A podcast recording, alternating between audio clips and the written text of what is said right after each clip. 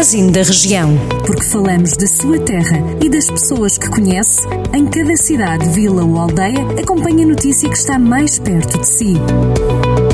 Magazine da Região. Edição de Micaela Costa. O Conselho de Viseu registra agora uma taxa de vacinação completa contra a Covid-19 de cerca de 83%. O anúncio foi feito pela Câmara Municipal, que disse ainda que o centro de vacinação, instalado no pavilhão multiusos, vai continuar a funcionar nos próximos dias, mas com um horário mais reduzido. A Câmara já adiantou que a Valência poderá fechar as portas no final de outubro. A vacinação em boa parte da zona de Viseu, Dom Lafões, vai passar assim para os centros de saúde entre esta e a próxima semana. Sinfãs vai construir 40 edificações destinadas à habitação social.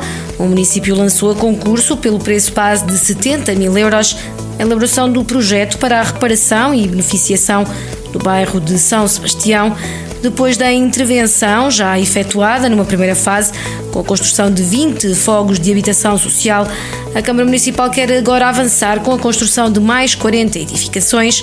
O objetivo passa pela demolição das edificações devolutas e construção de novos fogos, 40 no total, de várias tipologias. Moimenta da Beira volta a ser uma das capitais da astronomia já esta sexta-feira. No âmbito da iniciativa 100 Horas de Astronomia, o Parque da Lagoa recebe Não Há Só Estrelas no Céu. O evento é promovido pela União Astronómica Internacional. A ação em Moimenta da Beira será organizada pelo Clube de Ciências da Escola Básica e Secundária. O objetivo é proporcionar à comunidade local uma viagem pelo céu noturno, onde poderemos descobrir e observar, através de telescópios, planetas, nebulosas, galáxias e outras belezas que o céu nos oferece.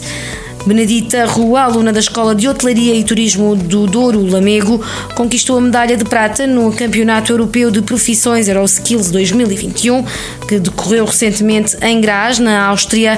Segundo a escola, Benedita Rua competiu na categoria de serviço de restaurante-bar no Euroskills. Estiveram presentes aproximadamente 400 concorrentes de 19 países, representando 48 profissões, das quais 38 em competição e 10 em demonstração. Jornal do Centro, a rádio que liga a região.